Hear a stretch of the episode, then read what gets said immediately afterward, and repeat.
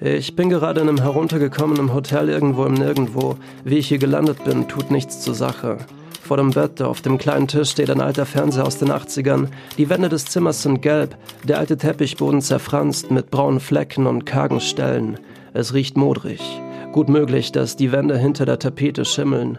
Ein blasses Stillleben ziert die Wand, das schiefhängende Kruzifix hinter mir soll mich von meinen Sünden abhalten, und in der Bibel im Nachtkästchen neben dem Bett wurden an einigen Seiten längliche Papierfetzen herausgerissen.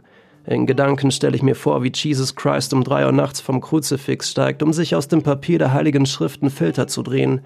Holy Spirit.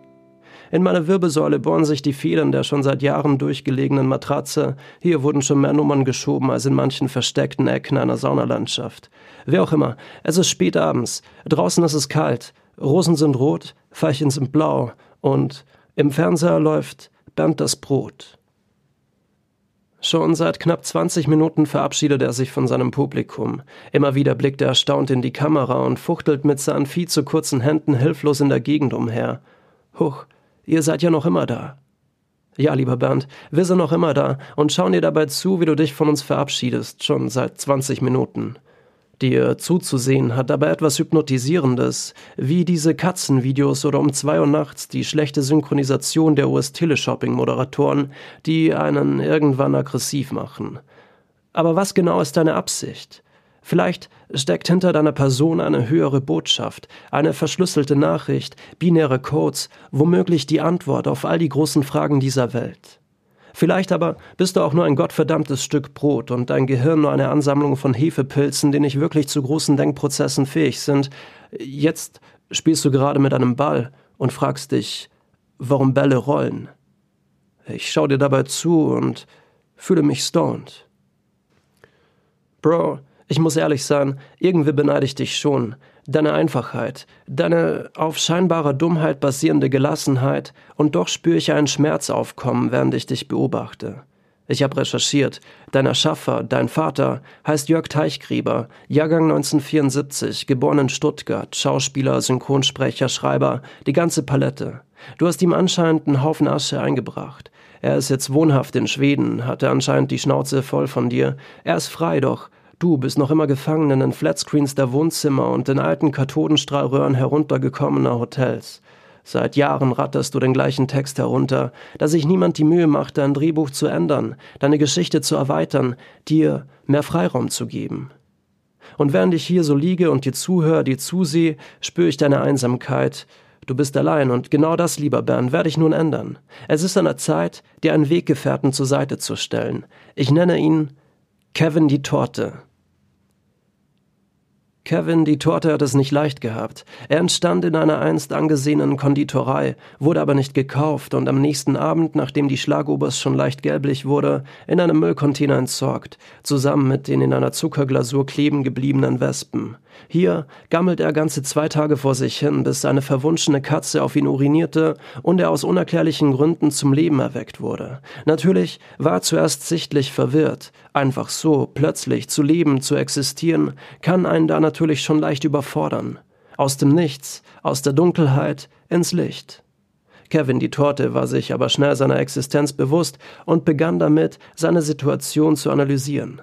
Es dauerte nicht lange, bis er herausfand, dass er anders war als die anderen. Wenn er durch die Straßen lief, zog er eine Spur Schlagobers hinter sich her. Auf dem Scheißhaus hinterließ er große Kirschkernhaufen, immer wieder verstopften daraufhin die Abwasserleitungen der Stadt.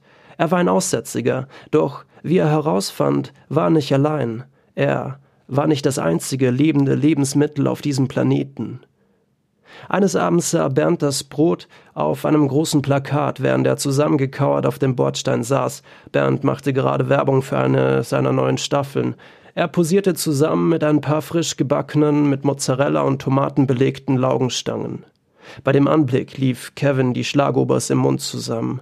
Ja, Bernd hatte es geschafft wurde von der Mehrheitsgesellschaft akzeptiert, ein Star, lief im Fernseher auf und ab, Geld, Brötchen und so viel Butter, wie er wollte. Doch für eine sprechende, miefende, von Maden zerfressene, kirschkernkackende Torte war anscheinend kein Platz auf dieser Welt. Diese Ungerechtigkeit wollte er aber nicht akzeptieren. Seiner Meinung nach war viel interessanter als Bernd, dieses aalglatte, nichtssagende Stück Brot. So machte Kevin das Filmstudio ausfindig, in welchem Bernd seine Folgen drehte. Er wollte seinen Unmut kundtun, Bernd stürzen, vor der Kamera, live, die ganze Welt sollte es sehen. Zuvor trank er sich noch einiges an Mut an, was seinen Gärungsprozess nur noch beschleunigte. Die Schlagobers waren an manchen Stellen bereits zu Käse geworden. Der Flaum, der sich über Kevin die Torte zog, war keiner dieser Designer-Pelzmäntel, wie ihn sich Bernd das Brot leisten konnte. Nein, es war ein fieser, stinkender Pilz. Die in der Zuckerglasur gefangenen Wespen waren mittlerweile vollkommen kristallisiert und wie die in Bernstein gefangenen Insekten für die Ewigkeit konserviert. Wie auch immer, Kevin fand das Filmstudio. Irgendwie schaffte er es am Security des Studios vorbei. Zwar bemerkte dieser der Gestank, der ihm plötzlich die Nase hochstieg, doch hatte er zuvor einige Menge Sauerkraut gegessen und den Gestank somit seinen Blähungen zugeordnet. Kevin hatte es also tatsächlich geschafft. Am anderen Ende des Studios, umgeben von Scheinwerfern und Kameras, sah Bernd vor einer grünen Leinwand stehen. All seine Hefepilze waren gut geschminkt, frisch und jung gehalten. Solange die Einschaltquoten noch in Ordnung waren, sorgte man sich gut um ihn. Er hatte seine eigene Assistenz. Alles, was er tun musste, war den schon seit Jahren gleichklingenden Text wiederzugeben. Huch, ihr seid ja noch immer da. Nun war es für Kevin an der Zeit, auf sich aufmerksam zu machen. Mit letzter Kraft schleppte er sich vor die Kamera, direkt neben Bernd und starrte ihn an. Kevin hatte sich zwar sehnsüchtig auf diesen Moment gefreut, sich aber nie Gedanken darüber gemacht, wie er Bernd stürzen wollte. Irgendwie wollte er ihn auch gar nicht mehr stürzen. Er freute sich gerade einfach nur darüber, dass er mit ihm zusammen vor der Kamera stand. Das steht so nicht im Drehbuch, schrie eine Regiemitarbeiterin. Lass uns schauen, was passiert, antwortete ein anderer. Kevin und Bernd schauten sich noch immer ratlos an. Keiner traute sich etwas zu sagen.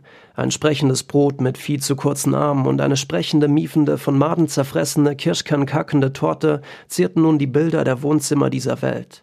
Doch endlich kam ein bisschen Bewegung in die Geschichte.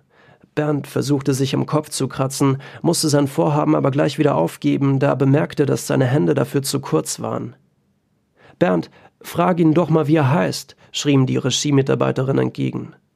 Er reagierte nicht. Niemand reagierte. Die ganze Welt schien erstarrt. Dieser Anblick, diese Situation, dieses Aufeinandertreffen der beiden ließ die Welt, die Menschen für einen kurzen Moment alles vergessen.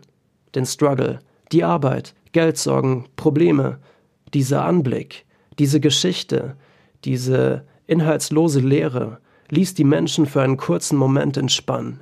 Sie fühlten sich dabei nicht ihrer Zeit beraubt, nein, sie fühlten nichts. Bernd drehte sich wieder zur Kamera. Huch, ihr seid ja noch immer da.